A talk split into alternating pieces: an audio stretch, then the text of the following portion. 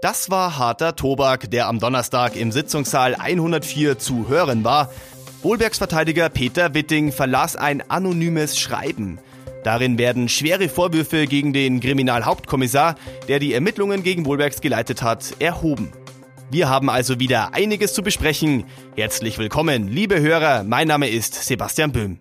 Es ist Donnerstag und die Sitzung am Landgericht ist gerade zu Ende gegangen. Meine Kollegin Christine Strasser hat für Sie heute fleißig das Geschehen aus dem Gerichtssaal getickert und viele Eindrücke gesammelt.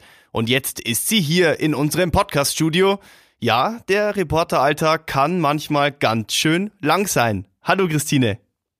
Hallo Sebastian. Und abwechslungsreich kann der Reporteralltag auch sein. Vor allem, wenn wir einen Aufreger haben, mit dem wir gleich mal beginnen dem Aufreger dieses Verhandlungstages, dem anonymen Schreiben, was hat es damit auf sich? Also die Emotionen gingen mehrfach hoch heute, aber ähm, insbesondere dann auch im Umfeld dieses Briefes und wie er zu bewerten ist. Es ist ein anonymes Schreiben, das, wie du schon geschildert hast, Rechtsanwalt Peter Witting vorgelegt hat. Er hat es mit einem Antrag verbunden. Er möchte, dass ein Ermittlungsverfahren eingeleitet wird gegen den Kriminalhauptkommissar, der die Ermittlungen gegen Joachim Wohlbergs geleitet hat. Und dabei stützt er sich eben auf die Aussagen in diesem anonymen Brief.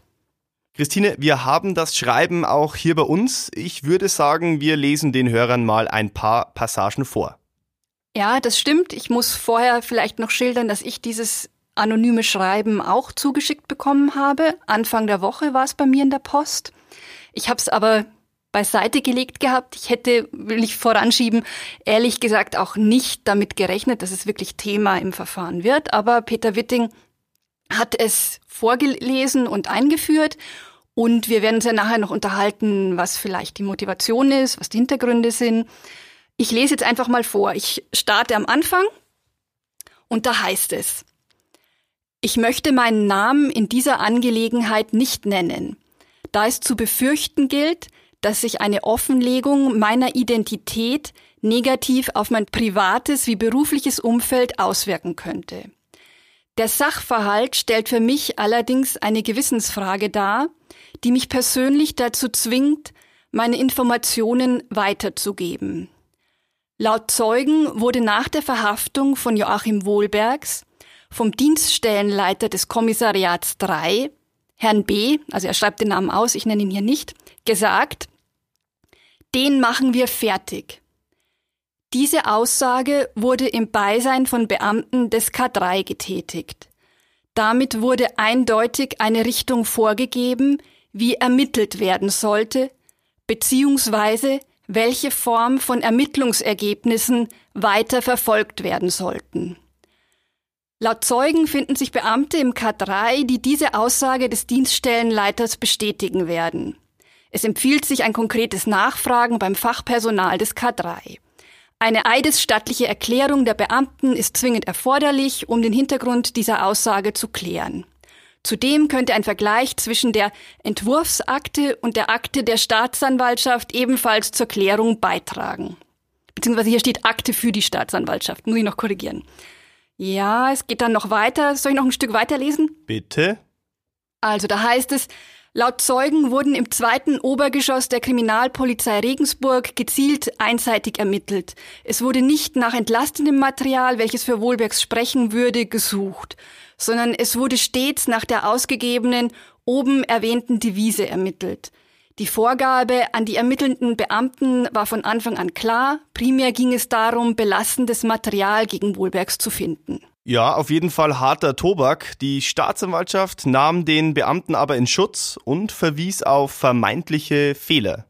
Ja, Oberstaatsanwalt Jürgen Kastenmeier hat gesagt, er müsse dazu etwas sagen, auch eben, weil sich der betroffene Kriminalhauptkommissar jetzt äh, nicht äußern könne zu diesen Vorwürfen. Und da ein Beamter, der einen tadellosen Leumund besitze, hier jetzt so hart angegangen werde.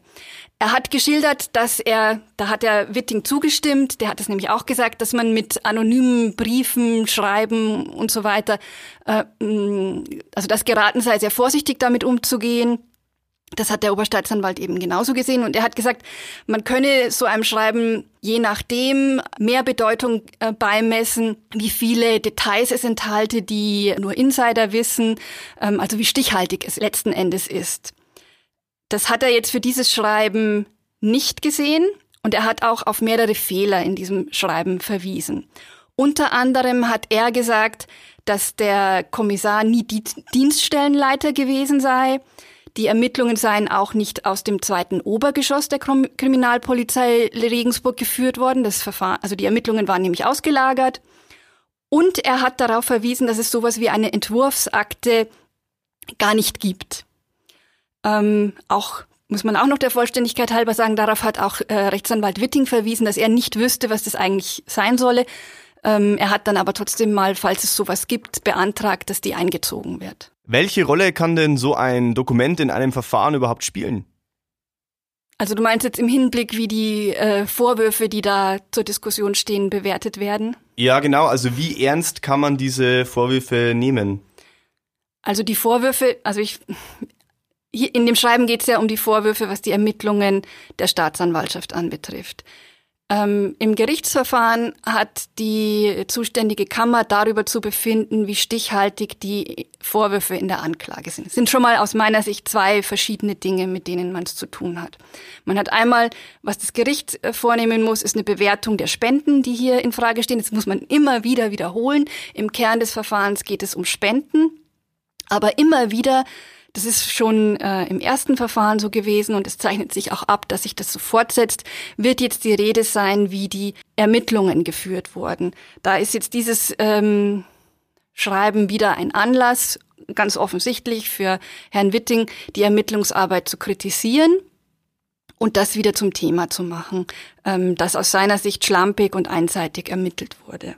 So würde ich das bewerten. Aber ich glaube nicht, dass es im Hinblick auf ein Urteil, dass das Gericht eventuell mal fällt, irgendeinen Einfluss haben wird. Man muss ja auch sehen, der anonyme Hinweis bezieht sich auf Durchsuchungen, die schon länger her sind, ein paar Jahre. Warum ist es erst jetzt aufgetaucht? Es gab ja schon einen sehr langen ersten Prozess.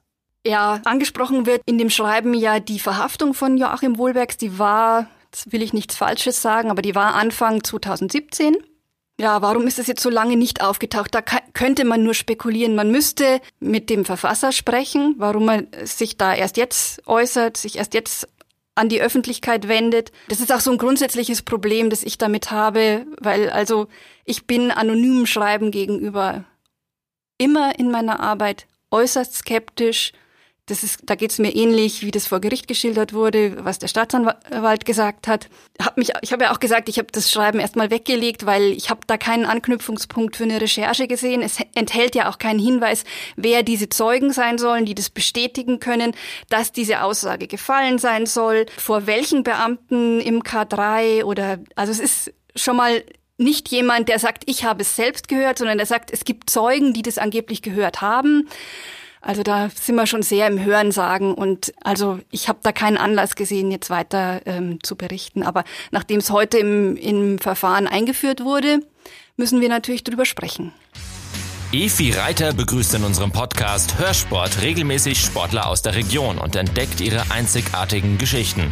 Dieses und viele weitere Podcast-Angebote finden Sie auf mittelbayerische.de slash podcast.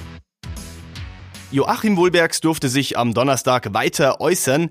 Welchen Eindruck hat er auf dich bei seinen Ausführungen gemacht? Ja, ich würde mal so sagen, er war mal erregt, mal sehr energisch, dann wieder verbittert, vorwurfsvoll, das haben wir ja schon gehört, hat wieder scharfe Vorwürfe gegen die Staatsanwaltschaft erhoben. Mitunter war er auch sehr rotzig, stellenweise, das bin ich von ihm gar nicht so gewohnt, aber ähm, sehr fahrig, hat dann Daten verwechselt. Er hat sehr, war sehr schnell, er hat phasenweise sich was notiert gehabt und dann äh, die, die Schreiben einfach verlesen. Das ging wahnsinnig schnell. Man hatte heute wirklich Schwierigkeiten, ihm da bis in die Details zu folgen. Und Wohlbergs legte sich auch immer wieder mit den Ermittlern an. Er erhob wieder schwere Vorwürfe. Ja, genau. Also angesprochen haben wir schon wieder dieses Thema, dass angeblich schlampig und einseitig ermittelt wurde. Wohlbergs hat von einer Maschinerie gesprochen, die sich dagegen ihn in Gang gesetzt habe.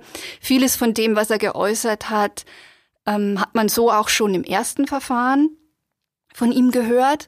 Er hat seine nochmal ausführlichen Schilderungen dazu damit begründet, dass es diesmal ja ein neuer Prozess sei und das Gericht, das diesmal damit befasst sei, habe das alles noch nicht gehört. man muss auch sagen, wenn er so eine Einlassung macht, er hat, es ist sein, also will ich schon betonen, es ist sein gutes Recht, sich da umfassend zu äußern und er kann alles sagen, was im Zusammenhang mit den Vorwürfen steht. Hat der Richter auch mehrmals betont, weil es dann wieder so Momente gab, wo es hin und her ging, aber da geht es dann eben immer um den Ton, in dem das passiert.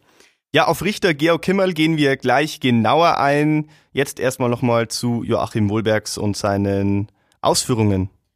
Breiten Raum haben, wie gesagt, auch die Vorwürfe wieder einmal gegen die Staatsanwaltschaft eingenommen. Er hat wieder von einer künstlichen Aufteilung der Verfahren gesprochen und das kritisiert. Er hat die Durchsuchungen geschildert und wie er sie erlebt hat, die U-Haft und die Folgen. Er hat auch darauf verwiesen, dass es jetzt wohl Absicht sei, ihm ähm, seine Chancen bei der nächsten Kommunalwahl zu vereiteln. Also die ist im nächsten Frühjahr und es zeichnet sich eigentlich ab, dass der Prozess auch länger dauern könnte, also noch über den Wahltag hinaus. Das waren so seine Punkte, die er an der Staatsanwaltschaft kritisiert hat. Wie ist Joachim Wohlbergs denn inhaltlich vorgegangen? Also er hat heute damit begonnen, die ähm, Vorwürfe aus den drei Anklagen, die in diesem Verfahren zusammengefasst sind, durchzugehen, würde ich sagen. Also das sind diese drei Bauprojekte, die hier, also an denen kann man es aufziehen. Drei Bauprojekte, drei Bauvorhaben, die da eine, eine Rolle spielen. Ich will jetzt nicht zu sehr ins Detail gehen, weil da verliert man sich sehr schnell, aber im Grunde kann man sagen, dass äh, Joachim Wohlbergs stets betont hat, dass äh, es nie einen Zusammenhang gegeben hat, wie äh, zwischen seinen Entscheidungen zu diesen Bauvorhaben und den Spenden, die geflossen sind. Er hat auch betont, dass es äh, die Verwaltung eingebunden war in diese Entscheidungen. Bei den Entscheidungen, wo das dann weiterging, auch ähm, immer die Koalition und der Stadtrat. Also er habe nie da alleine agiert oder gegen den Willen, zum Beispiel gegen den politischen Willen. Er hat immer wieder auch aus Zeugenaussagen bei der Polizei also nicht aus seinen, sondern von Zeugen, zitiert so passagenweise, um seine Argumentation zu untermauern. Es ist immer äh, relativ schwer, das von außen zu bewerten, weil ähm, das machen natürlich beide Seiten, wenn sie vorgehen, ähm, dass sie die Passagen herausgreifen und dann im, eben immer vorlesen, die ähm, in ihre Argumentationslinie passen. Aber er hat durchaus etliche Passagen zitiert, die das bestätigen, was er heute angegeben hat, also dass er ähm, keineswegs Anweisungen an die Verwaltung erteilt hat, ähm, dass es da keinen Druck gab. Ähm, genau, das hat er sehr ausführlich geschildert. Ähm, wie gesagt, manchmal ein bisschen fahrig und äh, ist dann mit Daten durcheinander gekommen und dann war es für die Beobachter relativ schwierig, da immer im Einzelnen genau äh, Schritt zu halten mit seinen Gedanken. Joachim Wohlbergs war, wie du gerade angesprochen hast, fahrig, aber auch emotional ja. in seinen Ausführungen und Richter Georg Kimmerl schritt auch an diesem Verhandlungstag des Öfteren ein. Vor allem bei einer Bemerkung Wohlbergs wurde er deutlich, oder? Ja, die, die Szene fand ich sehr bezeichnend und ähm, irgendwie auch vielsagend, ähm, wenn man verstehen will, worum es hier geht. Was den Ton angeht und die, die, die Prozess... Art und Weise. Ja, ja. Also da gab es eine Auseinandersetzung zwischen ihm und Oberstaatsanwalt Kastenmeier, der sich ähm, gegen die Vorwürfe, die Wohlbergs gegen die Staatsanwaltschaft er erhebt, eben ähm, gewehrt hat. Er hat darauf verwiesen, dass sich die Staatsanwaltschaft immer an die Vorgaben der Strafprozessordnung gehalten habe. Und er hat dann so fallen lassen, dass Wohlbergs, der ja immer betone, dass er kein Jurist sei und deswegen die Dinge da nicht so beurteilen könne, das in diesem Fall hier tatsächlich nicht beurteilen könne. Und darauf hat äh, Wohlbergs tatsächlich sehr rotzig reagiert, sehr, naja, ist schon ein wenig unverschämt, würde ich sagen. Gallig jedenfalls. Er hat dann gesagt, ja, er sei kein Jurist, aber Kastenmeier sei ja ein begnadeter Jurist. Und es war wirklich in dem Ton, wo klar war, dass es verächtlich gemeint ist. Er ist dann vom Richter ermahnt worden, Das hat er nicht sofort eingesehen. Ähm, er hat dann noch geantwortet, ja, im Grunde sei das doch ein Lob. Und da ist der Richter wirklich streng und auch in der Stimme eisig geworden, dass er das schon verstanden habe, wie das gemeint war. Und ähm, da solle sich Wohlbergs nicht denken, ähm, dass er ihm da noch was anderes sagen könne.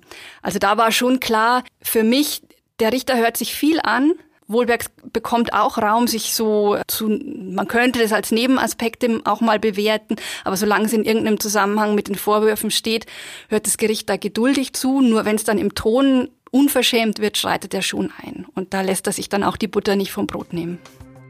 Haben Sie Fragen, Anregungen oder Wünsche? Schreiben Sie uns eine Mail. podcast.mittelbayerische.de und auch das sehr komplexe Thema Parteiengesetz nahm am Donnerstag wieder viel Raum ein, Christine. Ja, da geht's wieder um die Frage, die jetzt auch seit Beginn des Verfahrens schon im Raum steht. Darf es diesen zweiten Prozess überhaupt geben? Beziehungsweise gibt es nicht in Teilen zumindest ein Befassungsverbot für das Gericht und damit ist gemeint die Vorwürfe im Zusammenhang der möglichen Untreue von Joachim Wohlbergs gegenüber der Bundes-SPD.